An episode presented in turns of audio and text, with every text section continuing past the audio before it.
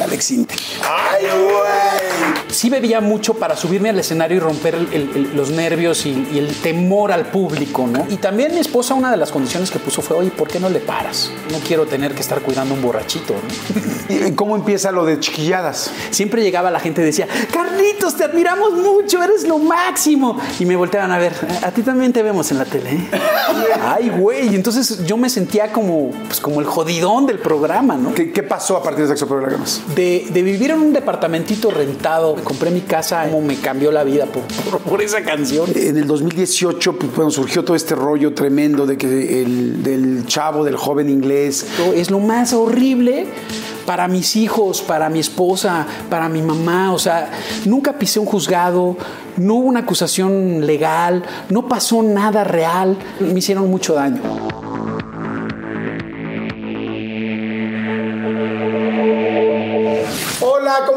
Pues bueno, un episodio más, cosa que me da muchísimo gusto. Espero que hayan estado siguiendo los anteriores. Y voy a presentarles a un músico, compositor, productor, actor, este, que verdaderamente es de las personas que más admiro en, la industria musical. Siempre lo he dicho.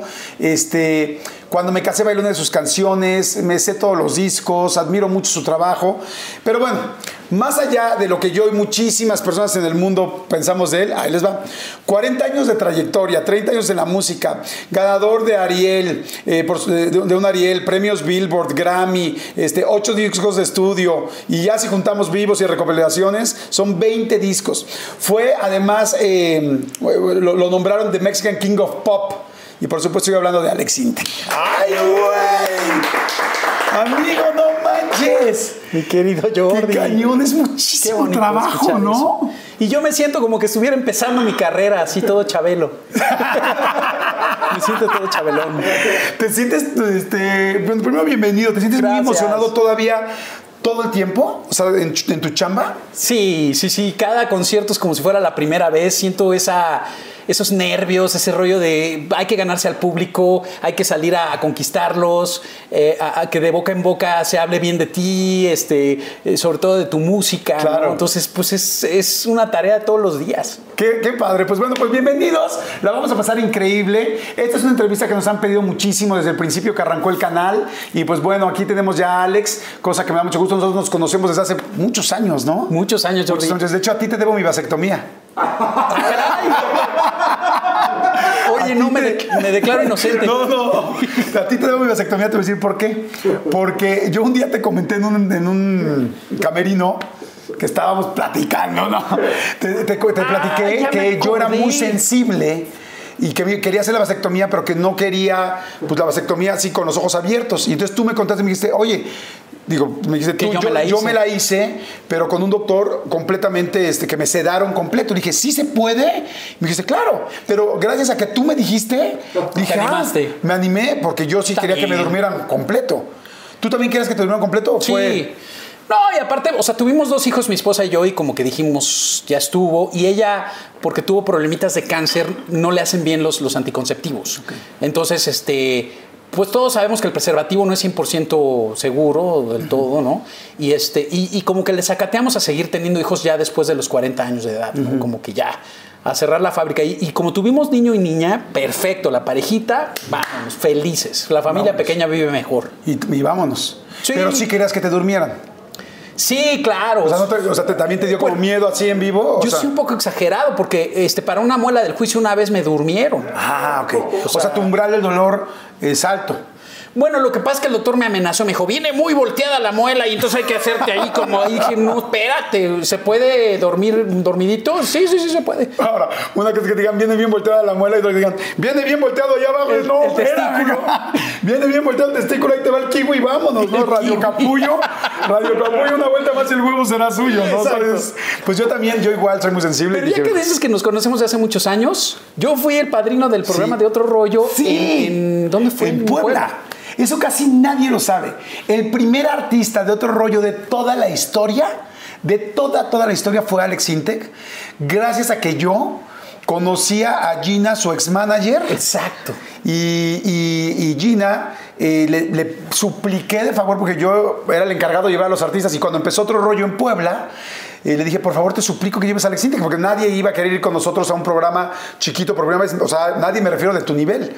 Y ella dijo, sí, tú dijiste sí, y fueron. Pues y ya me iba muy bien en ese entonces y ustedes Sí. estaban empezando. No, no, completamente empezando. Tú ya eras Ándale, muy famoso. Ya mis impulsos sobre ti y todas esas rolas ya habían pasado. Ya estoy viejo, hijo. Ya estoy viejo. Tú no tomas, Alex. No, no tomo nada de alcohol. Desde que me casé, ya, ya cumplí 20 años de no beber alcohol, pero antes 20 sí le chupaba rudo. Ok. ¿Dejaste de tomar por chupar rudo? Parte sí, sí, sí, sí, me asusté. Eh, mi papá tuvo sus problemitas de alcohol, ¿no? Y este, tomaba mucho y se ponía muy locochón. Y la verdad, yo, yo, yo sí tuve un, un contacto con el alcohol. Mis hermanos también eran bastante, bastante buenos para el chupirul, eh, mis hermanos mayores. Y entonces este, eh, yo decía, no, a mí nunca me, yo nunca me voy a enganchar. Y cuando menos me di cuenta, sí bebía mucho para subirme al escenario y romper el- el- el- los nervios y, y el temor al público, ¿no? Me ayudaba mucho el tequilita. Ok. Y, este, y de repente me di cuenta, o sea, sí hubo un momento doloroso que fue un punto de inflexión. Recuerdo mucho en, en el Teatro Galerías de, de Guadalajara, que, que fue un, un concierto para toda la familia, con niños, papás, y así temprano, a las 7 de la noche. Y yo empecé a beber desde antes del concierto. Y cuando me subí, pues ya andaba medio chachalaco. Y a la mitad del show, pues ya, ya se me notaba, ¿no? Y entonces empecé a ver gente que desde abajo de las butacas me decían, ¡Salud! ¡Salud, compadre! ¿No? Pero así con la mano, ¿no? Como diciendo, ¿qué pedo, güey? ¿No? Y, este, y, y me bajé muy sacado de onda, ¿no? O sea, como que dije, ¿Tú güey, sí ¿qué estás notaste que te están diciendo salud o, o te dijo tu gente, oye, la gente te está diciendo salud? No, los, los, los Tú sí los notaste, ajá. O sea, pero ¿qué se me nota que estoy pedo o qué? ¿No? Y pues yo creo que sí se me notaba. Claro. Entonces, este, eh, pues yo me caso y, y- y también mi esposa, una de las condiciones que puso fue, oye, ¿por qué no le paras? Porque sí está, eh, o sea, sí, sí no, no, no quiero tener que estar cuidando un borrachito, ¿no? Y entonces a partir de que se casaron dijiste, va. Sí, me, me casé, ya en mi boda no bebí nada. De hecho- se hubieran esperado después de la boda, ¿no? Pues, pero te digo una cosa, la bendición es que ahora me acuerdo de mi boda. A lo Claro. mejor te diría, yo no me acuerdo de la peda que me puse, de, qué pasó en mi boda, ¿no? Claro. Y ahorita la recuerdo perfectamente. Sí, tienes la razón. Oye, y, y Karen, tu mujer que le manda un gran beso, ¿se solidarizó contigo de no tomar? La verdad, tuvo muchos pantalones mi mujer. Porque sí, cuando eh, le di el anillo y le pedí que se casara conmigo, me dijo, me caso si tú me prometes que ya no vas a beber. Si no, olvídate, no le entro. Y, este, y, y- y yo sé que ella me, me ama, me quiere mucho y en contra de, de- o sea, con mucho, mucha valentía de parte de ella para decirme, ¿sabes qué? Me voy, eh, ahí, te, ahí te ves. Y, este, y, y me acuerdo que me- primero me enojé, tronamos como una semana, eh, que nunca habíamos tronado como novios. Le dije, no, estás loca, no sé qué. Y a la semana regresé, le dije, tienes toda la razón. Bajé la, la- cabeza y le dije, te prometo que ya no vuelvo a, a beber. Y, este, y, y en mi boda ya no pienso tomar un- una gota de alcohol. Y todos mis amigos sabían en mi boda que yo ya no iba a beber.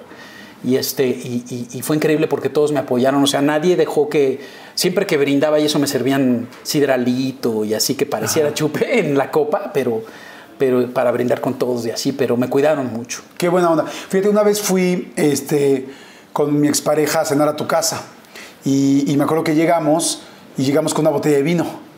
Y entonces llegamos y me dijiste, nosotros no tomamos, vamos a tomar agua, tal, tal. Y entonces me di cuenta también que Karen no tomaba y dije, qué buena onda, se, se me hizo muy bonito como pareja de que ella pues también te estuviera apoyando, ¿no? Sí, sí, y, y- y- y la verdad es que este, eh, eh, yo creo que hay un tema de sensibilidad en los creativos, en los músicos, en los artistas, que somos muy propensos a las adicciones. Por eso hay tanto, digo, mucha gente tiene la, la idea de todos los artistas son unos drogos. Pues tampoco es así. ¿eh? No, no es cierto. Pero sí hay una propensión por la cuestión emocional sobre todo. Tenemos las emociones muy a borde de piel. Sí, sí, por eso puedes hacer esa música, por eso puedes cantar de esa manera, interpretar así, componer así. Le has compuesto a muchísimos, no solamente todos los éxitos que ustedes conocen de Alex. Alex le ha escrito a muchísima gente, a muchos artistas muy, muy famosos este, como él, que, que- que todos conocen y que conocen en todo el mundo, son temas de Alex.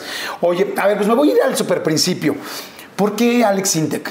O sea, ¿por qué? ¿Quién te lo puso? ¿De qué vino?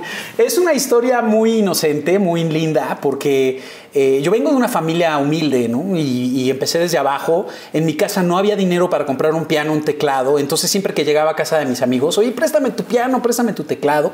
Aparte yo, para mí los, los, instrumentos eran como juguetes, como que yo creí que todos los niños llegaban y tocaban y empezaban a sacar acordes y era un juguete y todos jugábamos a tocar.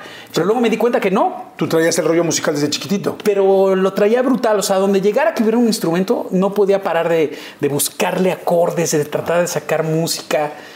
Y como siempre que llegaba casi a mis amigos pedía los teclados prestados, un amigo dijo, tú eres el sin teclados, brother, porque siempre los pides prestados. y de ahí el sin teclados, ahí viene el sin teclados. Y de sin teclados me pusieron Sintec. Y de ahí se me quedó el apodo porque ya está en mi casa, mi, mi mamá me decía, Sintexito, ven para acá. ¿En serio? Sí. O sea, tu mamá también ya te decía como el Sintec, como entre, entre bullying de madre. Pues porque veía que todos mis amigos me decían Sintec, entonces ya se me quedó el Sintec. ¿Y cuándo tuviste tu primer piano, tu primer teclado? Mm. De repente me metí a trabajar a un estudio de grabación donde tenían ya, ya, equipo más profesional y me tocó ser el chalán del estudio, estaba por Ciudad Satélite, de un cuate que ya se murió Toño Giner, y él, y él me dio mi primera chamba y entonces yo haz cuenta que iba a la, Yo limpiaba las guitarras, los pianos, eh, eh, eh, arreglaba los... los, organizaba los cables del estudio. Si había que ir a la tiendita por los refrescos, por las botanas para los músicos, para los productores, pues yo era el chalán, yo iba y regresaba. Y ahí fui aprendiendo, porque era como una esponjita así. A todos les preguntaba, ¿y cómo le haces para hacer esto? Y para tocar así.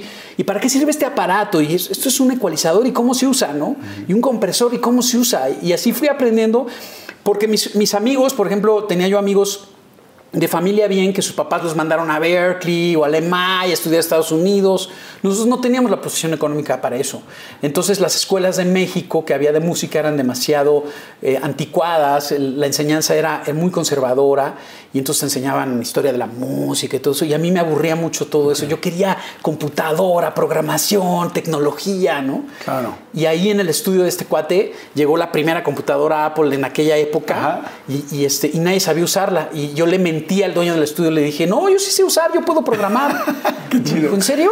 Pues a ver, tú dale. Y me quedaba todas las noches, así me desvelaba, picándole botones hasta encontrar cómo se usaba la maldita computadora, porque no lo entendía. Sí, porque antes no había Google, no había nada, no había tutoriales. En no había internet. Claro, no había internet, imagínense nada más eso. No, había, nosotros somos todavía de la época del ICQ, de cuando empezó el internet, el ICQ apenas, el High Five, ¿te acuerdas? Sí, y nos conectábamos por dial-up y eran horas ahí y te metías y querías bajar una fotografía y era y iban ahí, estabas ahí viendo a ver cómo, cómo se abría tu foto, ¿no? Sí, no manches. Oye, a ver, me regreso al principio. ¿Cuántos hermanos son? Este, ¿Dónde vivían de chavos? Eh, somos eh, cinco hermanos del primer matrimonio de mi papá. Luego mi papá se volvió a casar y tuvo tres hijos más. yo tengo, en total tengo siete hermanos, una mujer y los demás son hombres. ¿Tú eres del, primer matrimonio o del segundo? Del primero. Soy el más chico del primer matrimonio. ¿Y dónde vivían ustedes? En la, en la unidad de Copilco Universidad, que, era, que era ahí en, eh, enfrente de Ciudad Universitaria. Siempre fui como sureño. Okay. Ahora, yo nací en Mérida, Yucatán, por casualidad del destino, porque mi papá le dieron chamba allá. Okay pero luego ya se regresó a México. Mi papá es de Monterrey. Ok. Bueno, era de Monterrey porque ya murió. Este, y, vivimos en esta unidad. ¿Tu papá qué se dedicaba? Mi papá eh, estudió leyes, eh, pero nunca, nunca ejerció como abogado, sino que se metió en la política. Y la verdad fue un, un, priista muy recalcitrante. Y, este, y, era muy clavado, ¿sabes? O sea, eh, invitaba a sus amigos magistragos, yo les decía a los magistragos porque llegaban y se ponían unas pedas en la casa. Y, a mí, o, sea, yo fíjate, no me gustaba que bebiera tanto mi papá con sus amigos y todo, porque se ponían muy violentos de repente eran muy agresivos y así. Pero entonces, como para suavizar las cosas, yo me ponía a musicalizar sus pedas. Y entonces ponía música y ponían los hijos de Sánchez de Choc Manguione y, y así. Y los otros empedando y todo, pues era como, como este surreal el, surreal rollo. el rollo, pero pues yo estaba bien. Esto sí te hablo de antes de, de, chiquilladas, bien, bien chiquito, como de 8, 7, 8 años de edad. Wow. Oye, ¿tu mamá qué se dedicaba? Mi mamá siempre fue ama de casa pero eh, más tarde se, divorciaron mis papás y ella empezó a trabajar en, vendía seguros y empezó a hacer papelitos chiquitos en Televisa así para eh, eh, series de televisión y telenovelas y todo le daban papelitos pequeñitos. Pero no era la señora Ana Luisa Sintec, ¿no? No, no. No, la conocían como Anita Peña en todos lados. Como Anita Peña. Sí. Ah, qué padre. Comerciales de televisión también hizo. La hizo de todo mi mamá, siempre bien chambeadora. Oye, ahorita que decías de los comerciales, ¿hiciste un comercial de chocolate abuelita? Sí, ¿cómo no? O sea, cuando estaba bien chavito fui a grabar la casa de Sara García.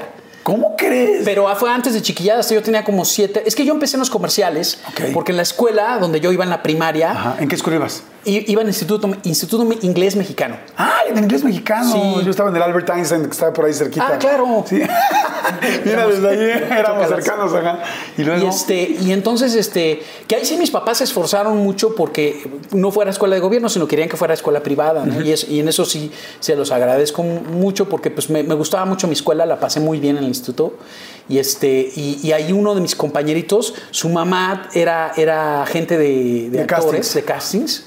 Y entonces me, me empezó a mandar porque le dijo a mi mamá, no, tu chavito está súper simpático, mándalo a los castings y le va a ir muy bien. Y sí, me empezaron a llamar mucho para comerciales. Hice chocolate abuelita, hice todos los de Scalectric, Exin West, de todos los juguetes de la Ajá. época. Me tocó salir ahí en esos comerciales. Wow, ¿y te regalaron el juguete o no? No, qué gandallas. ¡Ay, qué Sí gandalla! me quedaba yo con ganas. ¿eh? Porque armaban todo un pueblo del oeste de Exin West y yo así vuelto loco. No manches con el pueblo, por lo menos regálenme una casita. Sí, no qué hojaldras. ¿Y cómo empieza lo de chiquilladas? Porque de repente en uno de estos comerciales, primero me jaló un productor de un comercial a hacer un programa que era para televisión eh, eh, de gobierno, Ajá. que se llamaba Reguilete y era como tipo Plaza Sésamo con muñecos y así. Y justamente ahí salía... Era de como, era como, rey- como Plaza Sésamo, pero con menos presupuesto, ¿no? Exacto, más baratito. Y, este, y, y uno de los conductores que salía ahí era nada menos que Carlos Bonavides, que la gente lo conoce como Huicho Domínguez del Premio Mayor. Y él fue el que le dijo a mi mamá, no, llévalo, están haciendo castings para un programa de niños que se va a llamar Chiquilladas, en, en- en- que primero se llamó Alegría del Mediodía, y era, era temprano, era a las 2 de la tarde. Pero luego tuvo tal éxito con los, con los chicos, con los niños, que éramos nosotros, que lo convirtieron en barra del programa, de, eh, barra de comedia de, de la noche, de- junto con Chespirito y con la carabina de Ambrosio y todo eso, de la época. Ok. Y entonces ahí entras a chiquilladas. Y así es como entré a Chiquilladas. Aunque la verdad en Chiquilladas, y te voy a ser bien sincero, siempre me sentí como, como, como era yo el más grandote y le sacaba yo pues, más de una cabeza a Carlos Espejel, pues yo veía a Carlos Cosa que Espejel. no es muy difícil, ¿no? Con todo respeto, Carlitos, te mando muchos besos, pero el Siempre chaparrito. fue eh, más bajito, de, entonces se veía como muy precoz. Y yo me sentía todo bembote, como todo grandote. Entonces siempre llegaba la gente y decía, Carlitos, te admiramos mucho, eres lo máximo. Y me volteaban a ver, a ti también te vemos en la tele. ¿eh?". Ay, güey. Entonces yo me sentía como, pues, como el jodidón del programa, ¿no?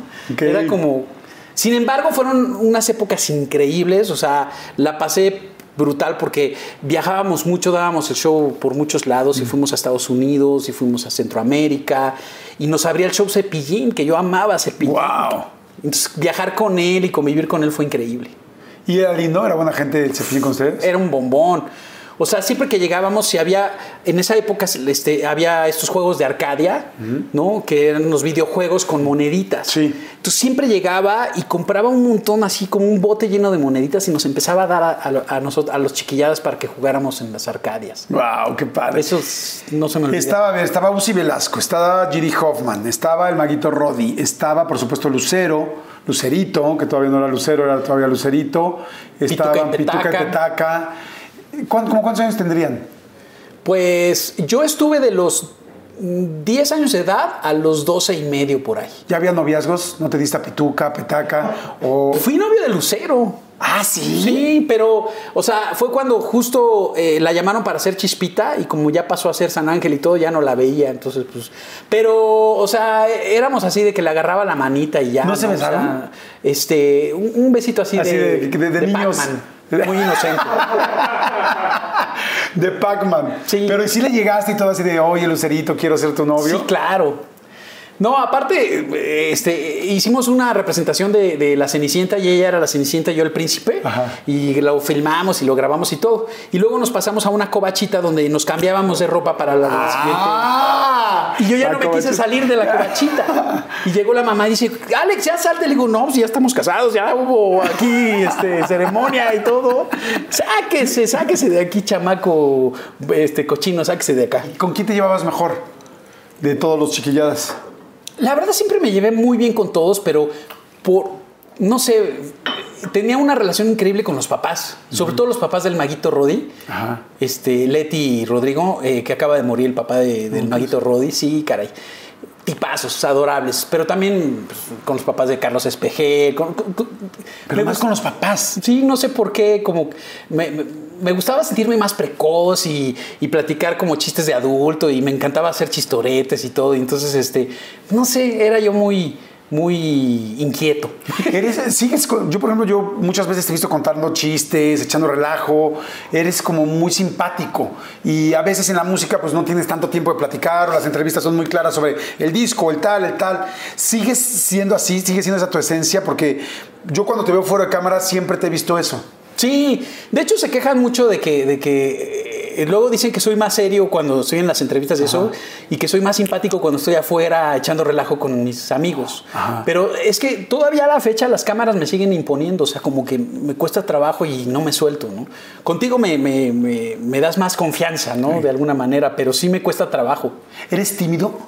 Pues un poco, y, y estas épocas te obligan a ser tímido porque ya lo que digas todo es tomado mal, ¿no? O sea, ya dijiste no sé qué, ya eres homofóbico, dijiste no sé qué, ya eres este, eh, eh, machista.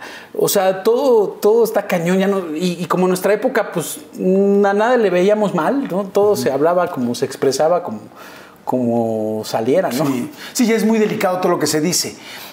¿Qué fue lo que pasó con el reggaetón? ¿Cómo porque cuando dijiste la declaración del reggaetón, que si no te gustaba, qué tal, que sentías que la música, en su momento creo que dijiste que, si era para simios, que no tal. ¿Qué pasó? ¿Qué dijiste? ¿Qué, ¿Qué pasó? ¿Y cómo te sentiste? ¿Y cómo recibiste todo el rollo?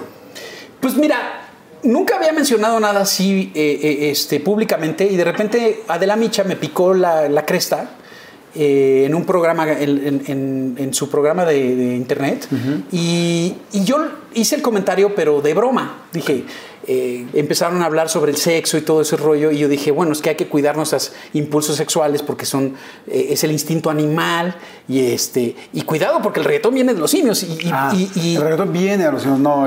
ese fue mi comentario. Y jaja, todos se rieron, pero fue así con mucha inocencia. Y, el, mensaje, los medios de comunicación lo repartieron como, así como si yo lo hubiera dicho con saña. Inmediatamente me disculpé porque yo estaba en ese entonces en UNICEF. Eh, eh, fungiendo como embajador y entonces la UNICEF me, me, llamaron por teléfono y me dijeron no puedes decir un comentario así no está siendo muy agresivo y este y, y dije bueno no me gusta el reggaetón pero no es la manera de decirlo y me disculpo.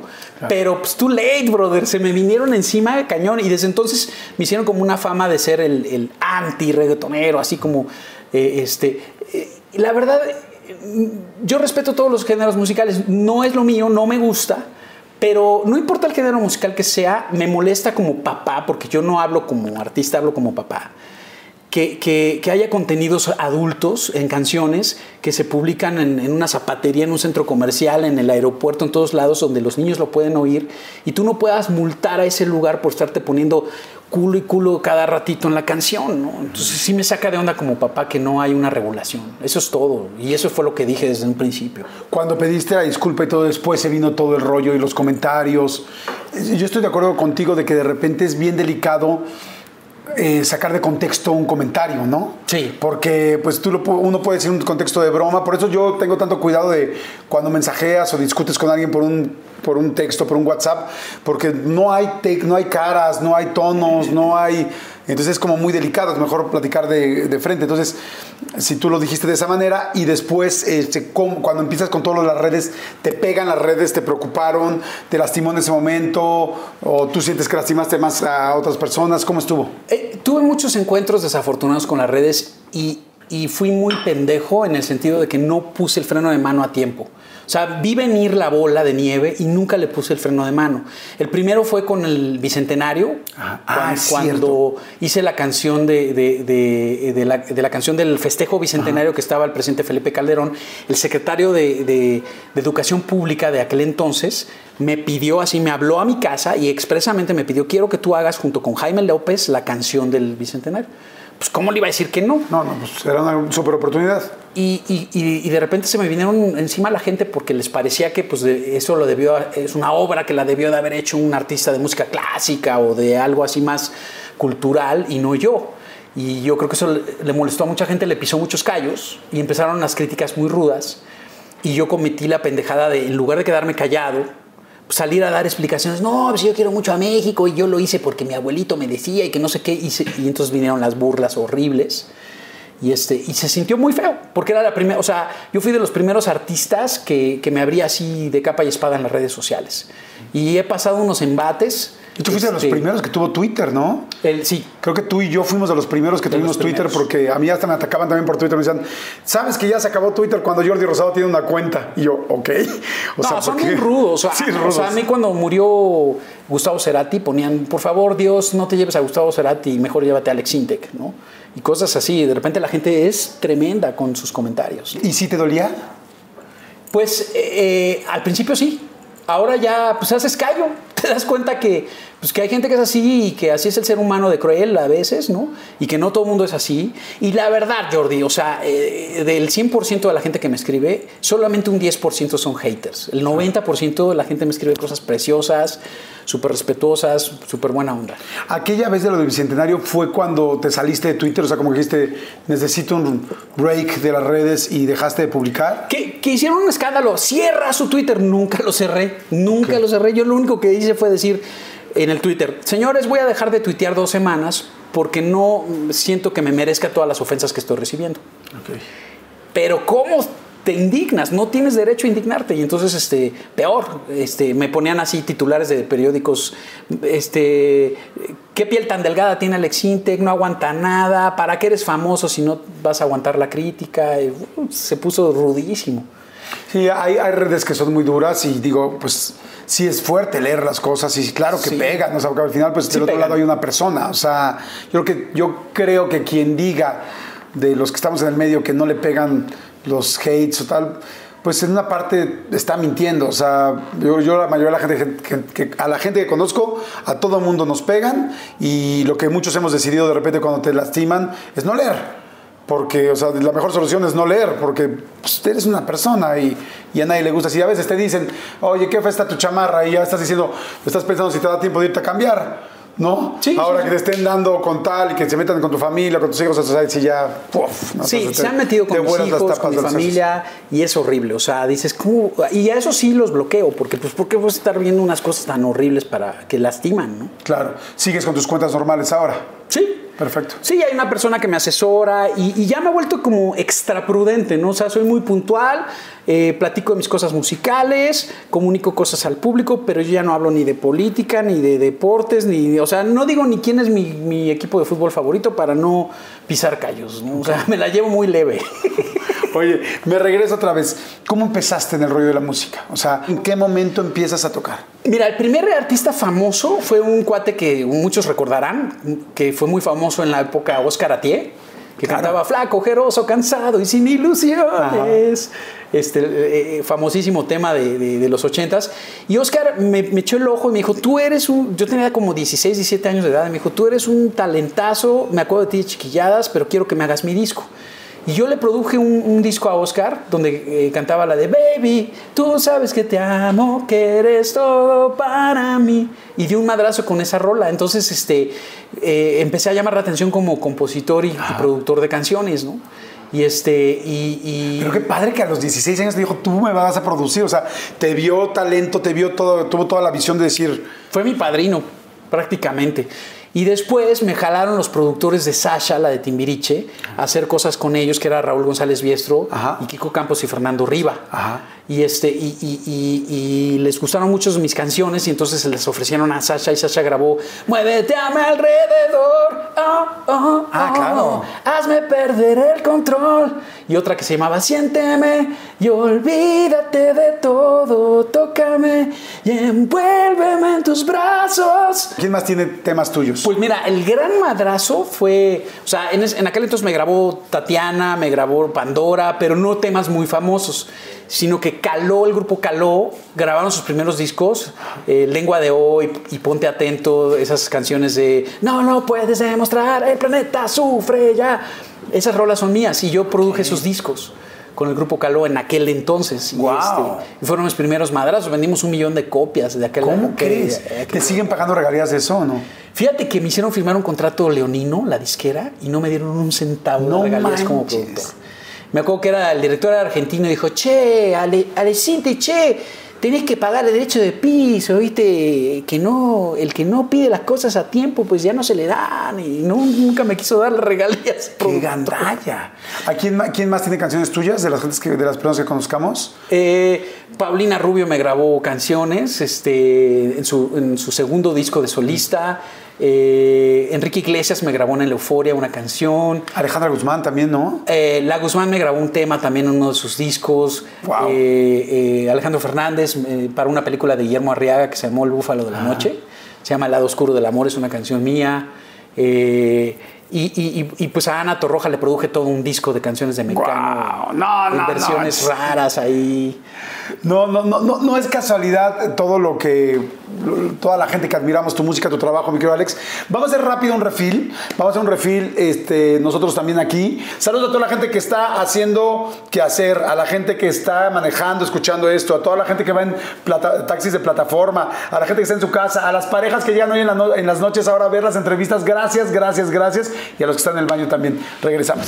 ¿Cómo empieza Alex Intec y la gente normal? O sea, tuviste una banda antes, ¿no? Antes de... Estuve con Kenny y los Eléctricos, fui el tecladista. ¿Ah, sí? Sí, en la época de los ochentas yo me moví mucho en el círculo de rock Ajá. y vi nacer ahí a Café Tacuba, a Fobia, a los Caifanes. De hecho, tuve una banda con, con Sabo Romo, Alfonso André y Alejandro Markovich que se llamaba Las Pistolas de Platino, miembros del grupo Caifanes, antes de que existiera Caifanes. Ok. Pero esa banda de Las Pistolas no prosperó, se quedó ahí atorada y, y de repente Saúl proyectó a Caifanes en una compañía de discos y, y como que es- jaló la onda de Caifanes y qué bueno porque es una super banda, yo soy súper fan de ellos. ¡Wow! ¡Qué padre! Yo traía mucho la idea, porque me gustaban las bandas de rock, entonces yo quería ser como de Patch Mode o como de Cure o como algo así, Duran Duran. Y me jalé a, los polacos rusos. Este, son mexicanos, pero son descendientes eh, eh, eh, paisanos judíos. Eh, Michel Rojkin, el gran arquitecto ahora que, que todo el mundo respeta mucho. Y un gran cineasta que es ahora León Chiprut, el guitarrista. Ajá. Y formamos La Gente Normal. Y, y- y originalmente había un cuate Stevie que tocaba el bajo, también amigo de ellos. Ajá. Pero a la, a la hora se salió porque se volvió joyero. Le gustó, le gustó más el dinero que el rock and roll. Oye, ¿y cómo les dices? Oigan, el grupo se va a llamar Alex Intec y, tu gente y la gente Y la normal. gente normal. O sea, nunca dijeron, no, yo no, no, que se llame otra cosa. ¿Por qué tú te pones en primer término? No, siempre fue Ah, muy no, claro. el grupo iba a ser la gente normal. Fue Ok. la disquera la que dijo, no, queremos que esté el Alex Intec porque yo ya traía un nombre como compositor Ah, un poco ok. reconocido y como que le gustaba mucho mi nombre al director artístico de, de EMI en, en aquel entonces. Ah. Y tú eras el vocalista, digo, así, eh, vocalista y compositor. Pues mira, Hacía prácticamente hacía todo, hacía los arreglos, hacía las composiciones, pero Michelle y León eran como los PR del grupo, eran casi como managers del grupo, se movía, Michelle eh, eh, se conectaba con medio mundo, gracias a él tocamos en, en la Ibero, tocamos en la Universidad La Salle, tocamos en, en, en- en el TEC de Monterrey, o sea, se movía por todos lados, muy cañón Michelle, era, era, era un cuate amigo de todo el mundo, ¿no? Ok. Es porque, porque sigue siendo muy social el buen Michel. ¿Y el primer éxito fue Mis Impulsos sobre ti? Primero sacamos un disco que la gente como que ignora mucho ese primer disco donde venía Me basta una pequeña Una parte de ti, unos quieren subir, yo me quiere quieren bajar, si no saben, ese fue en 1990 ese ¿Era disco. el que tenía las ovejas en la portada? Unas- Sí. Ajá. Ah, Lo que pasa es que el disco salió en el 89, 1989, pero el- eh, salió en vinilo y el CD salió en, en 1990. Ok. Porque fue justo la transición del brinco de vinilo a CD. ¿Todas las canciones del disco eran tuyas o todas por lo menos tú participabas? De todos los discos de la gente normal, todas las rolas son mías. ¿Qué haces primero, la letra o la música? A mí me gusta hacer primero la música. Como que empiezo con ritmos, luego le voy metiendo armonía, luego se me ocurren melodías que las guachangueo, así de far away, así, nada más le hago a la jalada y después ya le meto una letra al final según lo que me hace sentir la canción. Wow. Que la mayoría escribe al revés, empiezan por la letra y luego le ponen melodía y música. Pero yo empiezo por la música. Y dices, ahorita voy a hacer una balada, ahorita voy a hacer algo más rítmico. O sea, sí, eso sí lo, lo, piensas en un principio o lo que salga. Depende del estado de ánimo. O sea, me siento en el estudio, me gusta estar en mis cuatro paredes. Yo no soy de los que. Yo voy en el avión, brother, y hago cinco canciones, y en el elevador hago tres canciones, y en la cocina hago dos. Yo no puedo hacer eso. O sea, yo necesito mis cuatro paredes, mi soledad, que me dejen tranquilo. No, me cuesta mucho trabajo componer con otras gentes como que tengo mis ideas muy claras, lo que yo quiero y, la verdad siempre fui muy individualista en la cuestión de composición. ¿Tomas algo mientras estás componiendo? ¿Un café, un té? ¿Hay algo así como un ritual? Pues volviendo al tema del alcohol, bebía mucho alcohol y, tomaba mucho de buró ahí componiendo. También por eso me asusté, porque sí le pegaba duro. Pero, este, pero ahora que ya estoy más fresa, este, sí tomo mucho café, me gusta mucho el café. Ok. ¿Y cómo se llevaban entre los tres? Eh, la mayoría del tiempo bien, pero la verdad, Michelle y yo éramos muy bullings con, con León, porque León es más tranquilo. Y le poníamos unas carrillas durísimas, o sea, y el otro que nos aguantaba, la verdad. O sea, yo sí un día, eh, ya años después, me jalé a León, hice una reparación de daños así, lo, lo senté y le dije, León, te quiero pedir de todo corazón que me perdones por todas las jaladas que te hacíamos, pues yo te hacía mucho bullying. Le hacía bromas pesadas, muchas bromas pesadas. ¿Cómo cuál? Digamos, ¿como cuál? O sea, para saber una. Pues, para conocer una. Mira, eh, eh, esta está simpaticona. estábamos, en una plaza de toros eh, este, y, agarré a Michelle y a León y había una capilla ahí y estaba un Cristo con la Virgen y todo. Y pues ellos son judíos. Y entonces los agarré y les dije, oigan, necesito hablar con ustedes algo muy personal, muy privado, pero vénganse para acá porque no quiero que nadie me oiga así. Entonces me los jalé así y, sin que se dieran cuenta los fui metiendo al templo, ¿no? A la capillita. Y cuando estábamos ya enfrente de Jesucristo, les dije, ¡Ínquense ante el Padre! y los jalé así. o sea, hacemos ese tipo de bromas pesadas. y ya, o sea, una muy gruesa fue una vez que ah, en el camión se quedó dormido León y este y entonces este eh, nos acercamos con una salchicha, se la metimos a la boca. Y cuando se despertó rápido nos sacamos el, el nepe y el otro ¡ah! que pensó que ¿qué? O sea, pesadas, más pesadas. La verdad. No, no sé cómo nos aguantó. Y, tengo que aclarar que cuando yo me, hago solista fue porque se desbandó el, grupo. ¿Qué pasó? Pues primero se salió León, porque ya no aguantaba. O sea, León no estaba hecho para fans, para viajes, para escenarios. O sea, él, se agüitaba mucho, no, no le gustaba mucho eh, eh, eh, estar como entre mucha gente. Y después sí tuve un conflicto con, con, Michelle, porque un día llegó Michelle y me dijo, este, ¿sabes qué? Yo ya no quiero hacer entrevistas, no quiero hacer promoción, yo nada más quiero llegar y tocar y a mí me pagas. Y le dije, bueno, perfecto, pero entonces eres mi invitado, ya no eres la gente normal. Y entonces como que se ofendió y me acuerdo que me cerró la puerta del coche, se bajó, se subió a su casa y no volví a saber de él. O sea, eh, fue así como que pintó su raya determinantemente. ¿Cómo crees? Un año después de que se separa la banda, fue cuando eh, me, pegó el madrazo de Sexo, Pudor y Lágrimas y ahí empezó otra etapa totalmente de mi carrera donde me volví un artista masivo. Pero antes de eso, o sea, tocábamos en discotequitas para públicos pequeños, jarro café, este, o sea, lugares chicos. No hacíamos auditorios nacionales, pero ni por error. No, no, no llenábamos.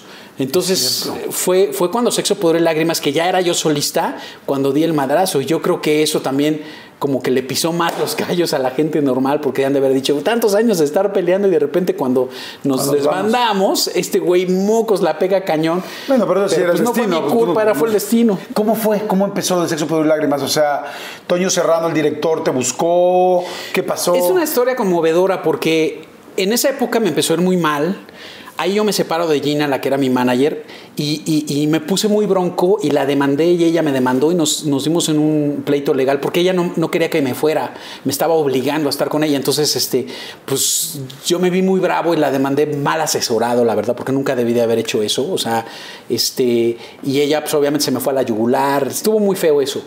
Y, entonces, aparte, yo invertí mi dinero en queriendo comprar un bien raíz, una casa, y fue cuando vino la reestructuración de los UDIs y que vino el famoso Robaproa y todo eso, y perdí todo mi dinero. No. Entonces me quedé sin lana, sin manager, se desbandó mi grupo, y de repente en la, en la disquera me dijeron, ¿sabes qué? Te vamos a dar la carta de retiro porque no está jalando Alex Intec y la gente normal ya no es lo que era antes, ¿no? Entonces pusieron la carta así en, la mesa, ¿no? Y, yo ya estaba a punto de irme cuando de repente recibo una llamada por teléfono este, y, me dice, oye Alex, este, conseguí tu teléfono, soy director de teatro y voy a hacer mi ópera prima en cine y escuché uno de tus discos, Bienvenido a la Vida, que se me parece una obra muy sofisticada y, tienes muchos dotes para hacer score musical de cine. Y yo quiero que tú hagas el score de mi película. O sea, la música instrumental para la película, que es lo que mucha gente ignora, que, que, no solamente hice la canción, sino hice también la orquestación de la película, ¿no? Y este... Y le dije, órale, va, pues ahora sí que el jodido va a todas. Y yo en ese momento. en ese momento estaba con la de capa caída. Entonces, este pero aparte el cine mexicano era, era un, cine, un cine muy elitista, para muy poquita gente, no tenía nada de popularidad. O sea, lo que pasó con Sexo, Pudor y Lágrimas, nadie lo esperábamos.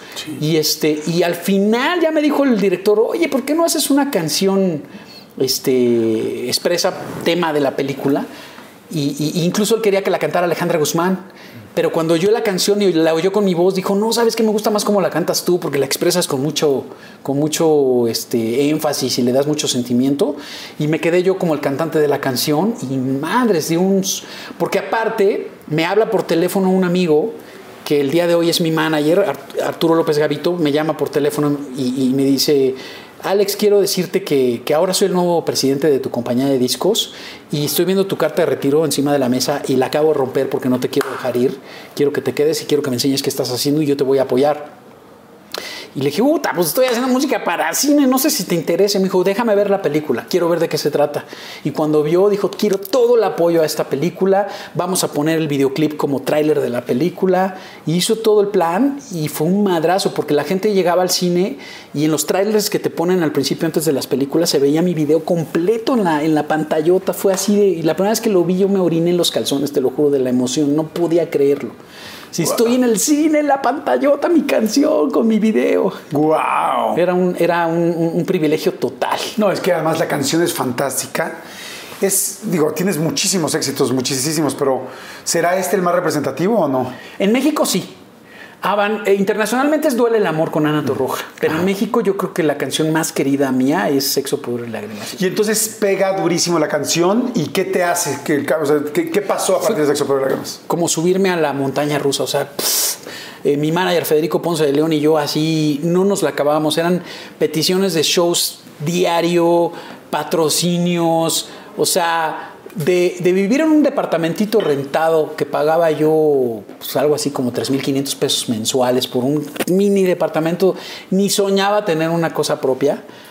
A, después de ese madrazo, con, todos los patrocinios y todo, me compré mi casa en uno de los eh, barrios bonitos eh, más caros en México. O sea, fue una cosa espectacular cómo me cambió la vida por, por esa canción. Oye, ¿y por ahí estabas enamorándote o no?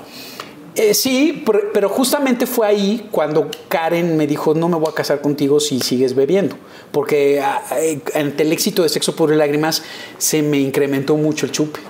Y las fiestas eras muy fiestero de acabar el concierto y el after party y tal, y las groupies y así, ¿o no? Sí, o sea, no, era tanto de, mujeriego, pero, pero eh, este, ojo alegre, pero sí, sí me gustaba ir a parrandear y, desvelarme en el antro. Y me quedaba, o sea, de los últimos que me tenían que correr casi, casi, salir ahí ya medio, medio borrachín, ¿no? Después de Sexo, Pudor y Lágrimas, este, viene de Noche en la Ciudad, ¿no? Ah, le dediqué Sexo por Lágrimas. Y le dije, voy a dejar de beber y quiero dedicarte esta canción. Yo no pensé en la película, pensé en ella. Pensé en decirle, por favor, cásate conmigo. Y cuando le di la canción y la oyó y todo, se soltó llorando y me dijo, sí, sí, me caso contigo. O sea que no solamente me trajo éxito eh, musical y profesional la canción, sino que de ahí nace la posibilidad de, de mi matrimonio. Eh, ¿Cómo empieza? A veces no entiendo. A veces no pienso, me vuelvo tan frío y no estoy. A veces me ausento de mis sentimientos y luego sonrío. Recuerdo y me aferro a vivir. Y a veces quisiera matar por tu amor, tan solo por un momento. Ah, Se lo, se lo estaba expresando. Y es que todavía no entiendo lo que me sería normal para darte mucho más y entregarme por completo. Sexo, pudor y lágrimas. Dame sexo. No, no es cierto. ¡Wow! ¡Qué padre! Entonces, le dedicas la canción, le das la promesa y entonces, evidentemente, bueno, no evidentemente, pero ella dice sí. Porque también hay una canción que me fascina que se llama En tu jardín, que les recomiendo mucho que Nuestro la busquen. jardín. Nuestro jardín, perdón. Y este, y cómo le, le- bueno, yo me sé la historia, pero. Encantado de conocerte. Hay tantas cosas que puedo ofrecerte y quiero que te cases conmigo. Estoy dispuesto a ser tu marido. Esa la usaste para pedir, para darle el anillo, creo. Sí. ¿Cómo, cómo fue? ¿Cómo le diste el anillo?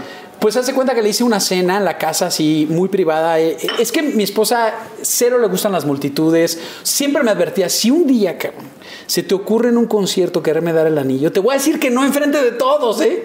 Ah, o sea, ¿sí? a mí no me haces pasar esos osos. O sea, a ella no le gusta nada la... De hecho, no le gustan las fotos, no le gusta la fama, no le gusta nada de eso. Y es muy discreta. Ok. Y este, y, y- y- y- y nada, pues este, le hice la cenita y le dije, oye, este, quiero pedirte un favor, quiero que vayas al estudio, que estaba ahí el cuarto con, con mis aparatos, y le piques a la pausa de la computadora, porque tengo un mensaje importante que darte ahí en la computadora. Y fue, le picó y empezó la canción, y yo me fui a la parte de atrás que había una ventana del estudio, y saqué unas ranitas de papel, vestidas del novio y la novia, y le empecé a hacer el teatro guiñol mientras sonaba la canción. ¡Wow! Y bueno, cuando de repente me asomé así y la veo así llorando, así a, mares de lágrimas, y se me hizo la garganta así de. Se me hizo de pollito. muy, Oye, muy guau. Esa canción, eh, digo, para mí es muy especial porque yo me casé, o sea, cuando me casé bailé esa canción. Y cuando salí de Big Brother, tú me tocaste, me hiciste favor de ir y tocar esa canción. Y yo, yo lo- la bailé con mi ex esposa. Entonces, fue como una, es como una canción muy linda, que me encanta y que pues tiene una promesa muy linda de, de vida y de familia, ¿no? Sí. Viene este, este disco, ¿no? El siguiente disco eh, de Noche en la Ciudad, que es un discazazazazazo. Sí. Sí, la verdad es de mis favoritos. Es muy divertido ese disco. Y, este, y yo por agradarle al, presidente de la compañía, y aparte porque me gustaba mucho esa canción, fue que grabé, porque yo casi nunca grababa covers, pero grabé la de Volverte a ver, hoy daría media vida por volverte a ver. Esa canción no es mía. Esa la, la compuso Ray Girado, que era Rafael Gil, el, el entonces presidente de la, de la compañía disquera. Y, y un poco lo hice mañosamente para que me apoyara más, para que me echara más, más ganas a mi disco. Y ese disco fue un trancazo, este, de Noche en la Ciudad, que más traía, este... Bumpy, bu- bu- bum, bum, the groovy bumpy. Traía esa. Esa de y- Bombing, ¿cómo se llama? Este... De Noche en la Ciudad. Ah, Mirando luces, luces ¿Esa fue la que grabaste con Chabelo o no? No, esa fue Tú Necesitas. Ah. Esa fue antes. Fue entre Sexo, Pudor y Lágrimas y De Noche a la Ciudad saqué un disco de recopilación donde venía un busto con mis canciones. Ah, sí, sí, sí. Y ahí venía tú. Lo que tú necesitas. Ese video fue fantástico. Fue Chabelo, Alejandro Suárez y Beto el Boticario, que en paz descanse. Ok, wow. Sí, fue una gasa. O sea, hice mi sueño realidad porque eh, fueron mis ídolos de, de cuando yo era niño, o sea, cañón. Y la verdad, este, se portaron conmigo increíble, sobre todo Chabelo, es, es que es divino el señor. Oye, vamos a, vamos a hacer un refil. Va. Seguimos platicando. Ahorita regresamos para la última y nos vamos. Va. Y este, no le cambien, no se muevan. Bueno, no le cambien, pues no le bueno, sí le pueden cambiar. O sea, más bien, no se pasen a otra página. No, este, no, no le den clic en, en la crucecita. Regresamos. Oye, después de tantos conciertos, me imagino que pasan muchas cosas en los escenarios, muchas anécdotas, cosas, algunas raras, algunas felices, algunas tristes, algunas chistosas. ¿Recuerdas algo así, cañón, que te haya pasado? Porque son 30 años de carrera musical, o sea, 30 años, tanto con la gente normal, tú evidentemente como solista con la carrera mucho más larga, con los 90s Pop Tour, con tal, con duetos, con Ana Roja, con tal, con todo el mundo. ¿Te acuerdas de algo así muy específico? Pues así, algo penoso. Una vez en un avión, un tipo me empezó a chorear que, su familia hacía un tequila muy bueno, que destilaban en Jalisco y que me quería regalar. No, te voy a regalar un barrilito con, el mejor agave, vas a ver, es eh, una edición exclusiva y que yo creo que tú lo tengas. Y, ya, pues me regaló así un como barrilito de madera, me lo llevé a mi casa y lo abrí para echarme un chupe, esto hace ya muchos años y eran orines, eran miados lo que traía. No manches. O sea, ¿qué pedo con ese güey? ¿Qué, traería en la cabeza? No, sé, pero de repente eh, sí percibí un olor así muy extraño. Y ¿qué es esto? ¡Qué asco! Y, lo tiré al, excusado y, me di cuenta que eran orines. ¡Wow! Me, creo que ya no recibes nada de nadie, ¿no? Sí me da miedito, o sea, nada que sea comestible. Sí, sí, sí. si te ofrecen brownies por piedad, no los vayas a llevar a tu casa. Me van a dar algo raro. Está cañón. Oye, sí, está cañón, ¿no? Completamente. Sí, pues de repente hay gente locochona ahí afuera que no te imaginas. ¿Y algún detalle muy lindo que te hayan hecho? ¿Algún detalle que dices, wow?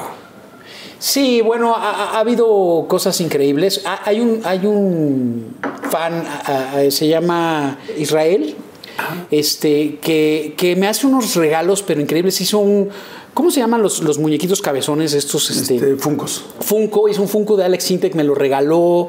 Este, le hace portadas especiales a mis discos. A otro, un diseñador que se llama Mario Alberto, que también es mi, mi super fan y, me hace unos diseños increíbles, se los sube a la red y luego son mucho más padres que lo que yo hago para mí, cabo, que digo, no manches, estos güeyes son súper creativos. Qué padre, ¿no? De hecho, uno de ellos, a, Mario Alberto ya le dije que quiero que haga la portada de, mi nuevo sencillo. Ah, sí. De mi nueva canción.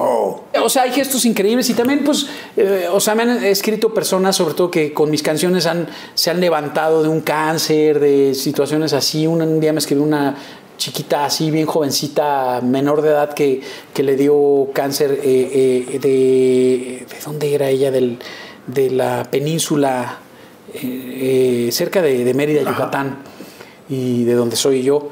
Y, me, enterneció mucho todo lo que me contó y, que mientras le daban la quimioterapia y todo, ella escuchaba mis canciones, sobre todo la de Corazones Invencibles, por la fuerza del amor. Y, este, y, cuando sabes que a, la gente le puede ayudar a salir adelante de situaciones emocionales, tu música, pues cobra un significado mucho más profundo y espiritual. Claro, por supuesto. Más importante. Oye, amigo, cambiando un poco de tema, ahora en el en el 2018 pues, bueno, surgió todo este rollo tremendo de que el, del chavo, del joven inglés, que, pues, que dijo que tú lo estabas acosando y empezó a sacar estas notas. ¿Qué pasó ahí? ¿Cómo te sientes? ¿Qué pasó? ¿Cómo lo tomó la gente? ¿Cómo lo tomaste tú? ¿Cómo lo tomó tu familia, tu entorno? ¿Qué pasó?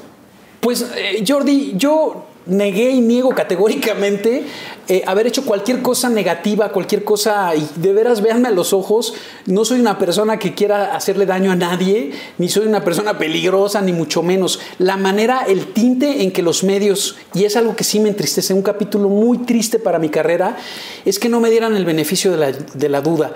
Tienes millones de personas usando redes sociales y una persona, una, no hubo varias, no, una persona me señala y se me vienen encima los medios dudando de, mí como, como, como pues la, dignidad que tengo como persona, la integridad como persona que tengo, porque una acusación de acoso es lo más horrible para mis hijos, para mi esposa, para mi mamá, o sea, la pasé muy mal, Jordi, la pasé muy mal, o sea, fue muy, a nivel emocional fue horrible ver las notas que ponían, lo que expresaban, este, que si Gustavo Adolfo Infante, que si Horacio Villalobos, o sea, que son cuates que me conocen desde niño, desde, desde ese años, hablando horrible de mí, ¿no? Sentí horrible en el programa de hoy, en los programas de TV Azteca.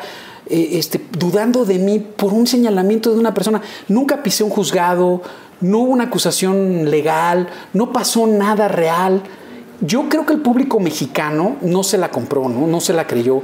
Y, este, y, las muestras de cariño y de, y de, soporte de la gente para mí han sido muy grandes en México. Pero en el extranjero sí me, me hicieron mucho daño.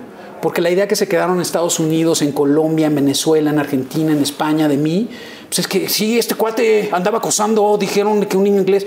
O sea, yo ni siquiera me acuerdo de haber hablado con este cuate. Pero soy muy pendejo usando las redes, la verdad, Jordi. Y la cagué horrible porque todos mis asesores me dijeron, quédate callado y niega categóricamente haber hablado este cuate y tú no dijiste nada y tú no hiciste nada, cabrón. Y mándalo al demonio, ¿no? Pero yo inocentemente dije, no, pues voy a hablar con él, ¿cómo es que me quiere hacer daño así? Ah. Y le escribí, oye, yo soy casado, tengo una familia muy bonita, tengo una carrera padrísima, ¿por qué me estás haciendo? Y entonces él publica esto y ahí dijeron, sí, ya este güey, o sea, como que ahí se engancharon, eh, eh, sí, Alex Intex sí habló con él, pues, pues sí por pendejo porque nunca debí. Mi, esposa se enojó mucho conmigo, pero no porque crea que yo sea de veras un acosador este, de, un chavito, cabrón, ¿no? Sino eh, eh, eh, me dijo, qué mal lo manejaste, qué mal. O sea, mi esposa se enojó mucho porque me dijo, de veras lo manejaste con mucha inmadurez, con mucha ingenuidad y, este, y, te dejaste pisotear por este cuate. Y, y, sí, se me cayeron conciertos, este, yo estaba ayudando a varias este, organizaciones de ayuda para los niños porque soy muy activista, me gusta ir a los albergues, a los niños de la calle, hacer conciertos para los niños de la calle. Todo eso se me, se me acabó porque pues como el acosador va a andar haciendo conciertos para niños. Oye, y en tu, en tu entorno, cuando te enteras de esta nota, cuando empiezas a verlo público, ¿cómo te enteraste? ¿Dónde estabas? ¿Y qué pasó en los siguientes días? Pues mira, este es un proyecto documental muy bonito con artistas ingleses que, que, es algo que quiero sacar más adelante con gente que me ha inspirado a hacer música. Es, es, un proyecto hermoso y estaba yo grabando en los estudios Churubusco justamente en los foros cuando salió la noticia y, fue muy difícil para mí porque estaba justamente grabando con mis hijos, ellos salen conmigo en el documental. Sentí que, que se me venía el mundo abajo, o sea, fue una experiencia horrible, o sea, de, de ver a Patti Chapoy dando la nota de Alex, siente que es acosador. dije, ¿qué, qué, qué qué me estás bromeando? ¿De qué están hablando? ¿No? Me fui, me fui de nalgas. Y este. Y la verdad, en esos momentos no sabes qué hacer, cómo reaccionar. Eh, me, tardé en responder, no sentí el apoyo que debía haber tenido de mi disquera ni de mi entonces manager. Me sentí como muy solo, como cuando vas en un coche, en una curva y en lugar de que metan acelerador y salgas para, para salir de la curva, como que metieron freno y, se me volteó el coche. Así, así, así pasó, ¿no? Y te digo, o sea, me dolió mucho que, que, señalaran a mi mamá, por ejemplo, sus amigas, a mi esposa, a, mis hijos. O sea, no está padre, no está padre. Y, por un chisme, de, una, de un señalamiento de una persona en Internet, como hay millones de personas que pueden decir cualquier... ¿Y cómo protegiste a tus hijos? ¿Cómo lo hicieron tú y Karen para proteger a tus hijos? Pues lo más bonito es que ellos saben quién soy, cómo soy, me quieren, me aman, conocen a su papá. Karen conoce a su esposo. Inventaron que, Karen y yo nos habíamos peleado. Nunca hubo ese pleito, nunca pasó nada. O sea, las revistas de chisme sacaron cosas horribles de Karen y mía. Que si se iban a separar, que si se habían separado, que ya estaban divorciados. Y yo, cuando me asesoré, me dijeron, ni demandes, ni la hagas de tos, ni te defiendas, ni nada. Mejor quédate calladito, porque cuando estás de caca hasta acá, nada más te embarras si te mueves. Mejor espérate que baje la caca. Y fue lo, o sea, es bien feo no tener derecho a réplica, pero entre yo más hablara del tema, como que se iba a ser más grande y se iba a publicar más. Y lo mejor era dejarlo contenido porque me estaba haciendo mucho daño.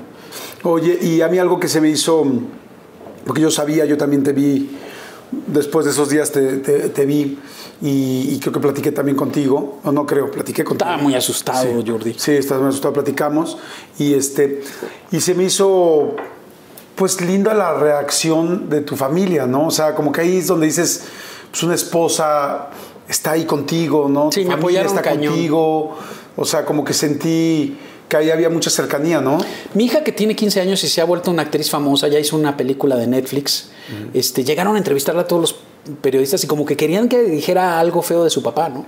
Y habló tan bonito, o sea, la verdad me enterneció muchísimo, porque yo amo a mi papá, mi papá es una persona increíble y lo único que, que sé de él es que eh, eh, es, un, es, un, es el mejor papá del mundo, ¿no? Y, este, y, y- y me da mucho gusto porque le ha ido muy bien con su carrera de actriz. Qué bueno. La está haciendo muy bien. ¿Cuántos años llevas de casado? 20. Que también es otro logro porque en Claro, nuestro medio supuesto. los divorcios se dan cañón. No, bueno, pues dime a mí. Sí, Pero es que la mayoría. Lamentablemente lo, sí. lo normal, ¿no? Entre actores, famosos, conductores, cantantes, músicos, eh, es que hay mucho divorcio. Sí, es un medio donde tenemos mucho trabajo y donde hay muchas complicaciones por la cantidad de trabajo, no por otras cosas. Como dices, no, no es cierto que todo el mundo está en drogas o está en tal, o sea, no. Lo duro de ese trabajo es buscarlo, ¿no? Porque el producto eres tú. O sea, cuando una marca de leche saca leche, pues el producto es cada uno de los botes de leche. El problema es que aquí los botes de leche somos tú y yo. Y si no estás en la mesa, no trabajas y no cobras. Entonces tienes que estar frente al público y entonces es muy demandante. Y eso es padre, porque entonces llevan 20 años, tus hijos, eh, pues ¿qué tienen? ¿15 y 13? Sí, mi hija 15 y mi, mi hijo tiene 12. Matías. 12.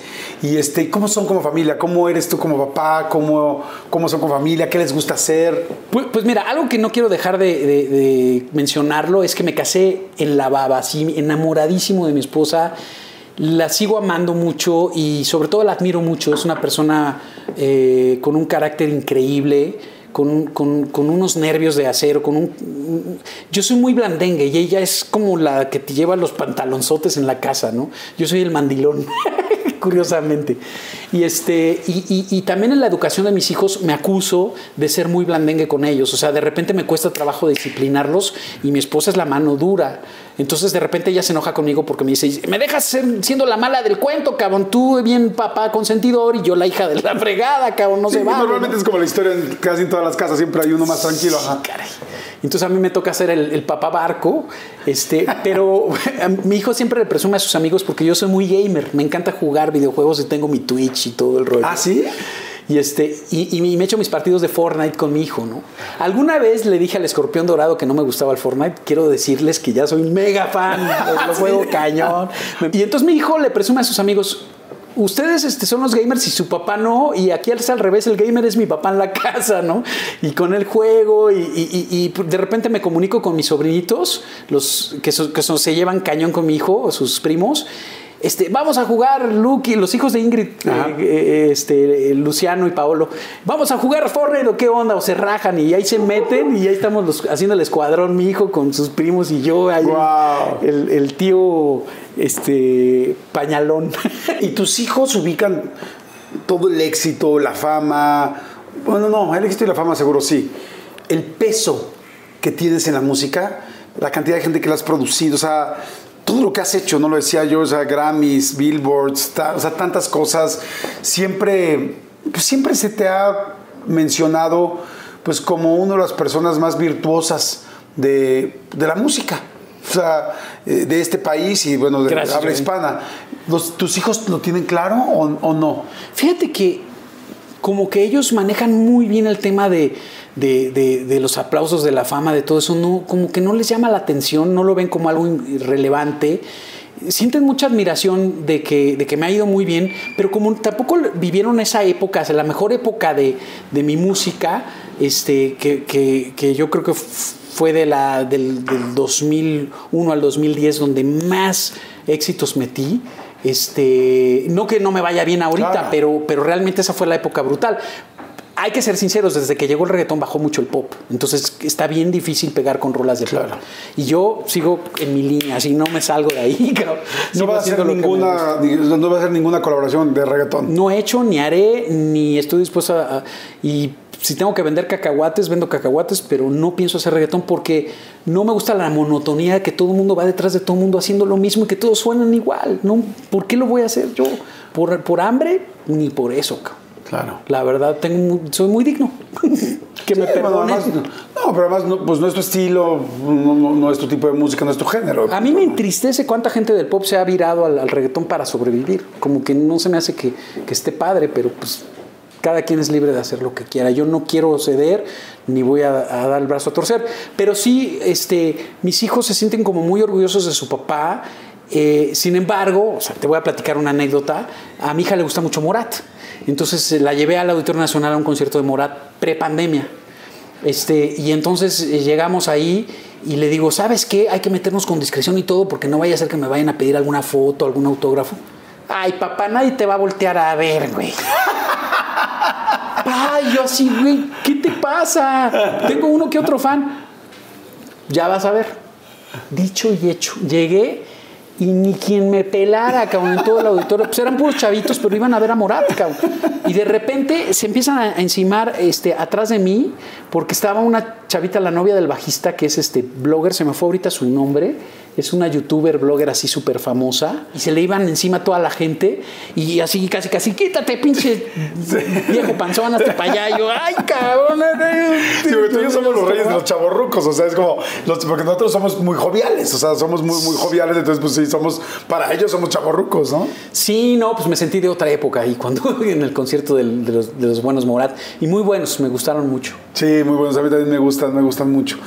Amigo, pues yo te quiero agradecer, te quiero agradecer por, por esta plática, por, por, platicar tan rico, tan abierto, porque, pues porque pocas veces siempre se habla de la promoción, de tal, pero pocas veces podemos platicar así, que la gente te conozca, pues más a, a, Alex, ¿no? No, no solamente al artista.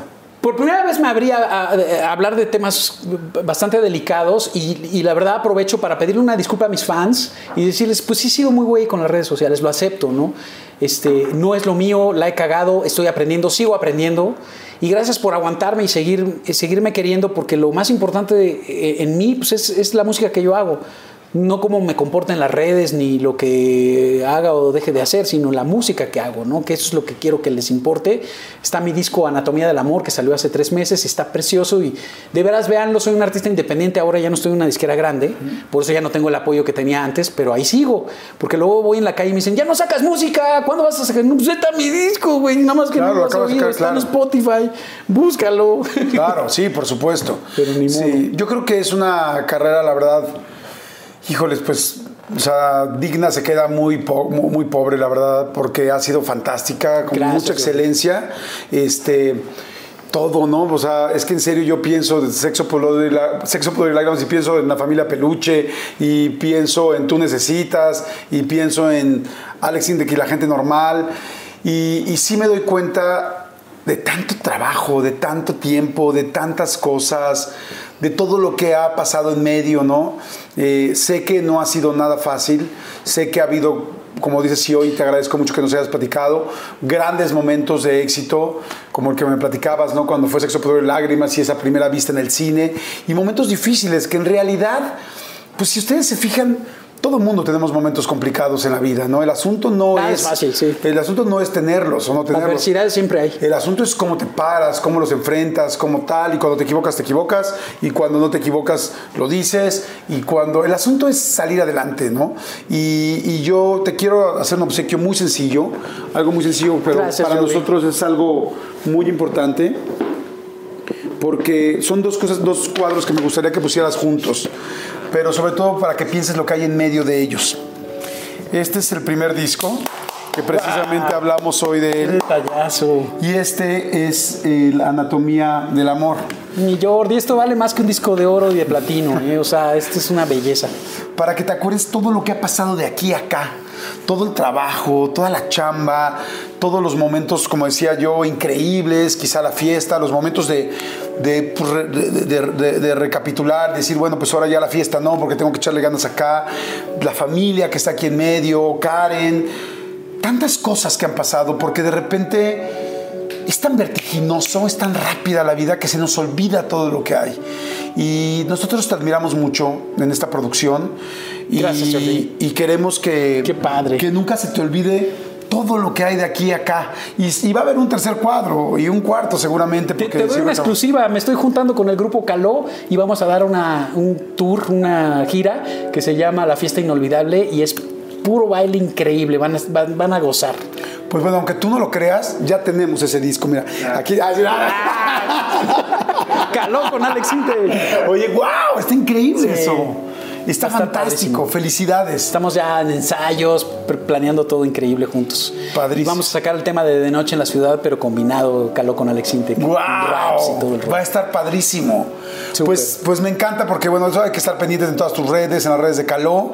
Este, y felicidades, felicidades por todo lo que hay entre este disco y este disco. Este disco es el más nuevo, es el Así disco que, que ya pueden encontrar en todas las plataformas digitales. Inclusive Sigo tú me lo acabas de- música, ese es mi nuevo Exacto. disco, véanlo y escúchenlo. me lo acabas de regalar a mí en CD. Sí. No sé si tú te has dado cuenta, pero ah, para mí es un honor decir que me has regalado cuatro de tus discos de, en- de mano a mano. Te, te quiero dar el vinilo. De hecho, te lo iba a traer, feliz. pero por las prisas ya, ya no lo agarré, pero te lo quiero mandar. a tu Muchas casa, gracias, pues te lo voy a mega agradecer. Y pues aquí en medio, señores, aquí en medio hay 18 discos.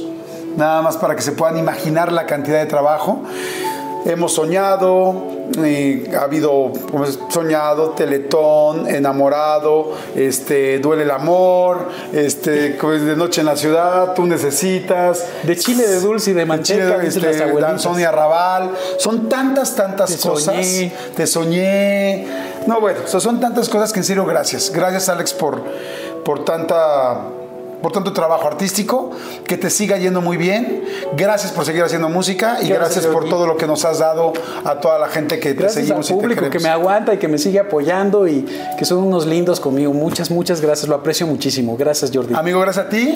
Y pues ya estamos para la siguiente, ¿no? Sí, cuando Perfecto, quieras. A ver perfecto. si la próxima con Caló me vengo a chismear contigo. Claro que sí, amigo, me va a encantar. Y señores, gracias, muchas gracias. Espero que hayan conocido un poquito más de Alex. Este, gracias por estar siempre pendientes aquí. Déjenos sus comments, siempre agradecemos mucho todos los comentarios, los leemos todos, todos los agradecemos, todos nos interesa. Y por favor, suscríbanse, que eso es lo más importante. Y si les gusta la entrevista, si conocen a alguien que sigue a Alex, que pues es muchísima gente, compártanla, porque a todo mundo nos gusta conocer un poquito más de los artistas. Y gracias, amigo, por el tiempo y por estar aquí. Muchas gracias. Gracias, campeón. Nos vemos en el siguiente. Denle clic al siguiente. Chao.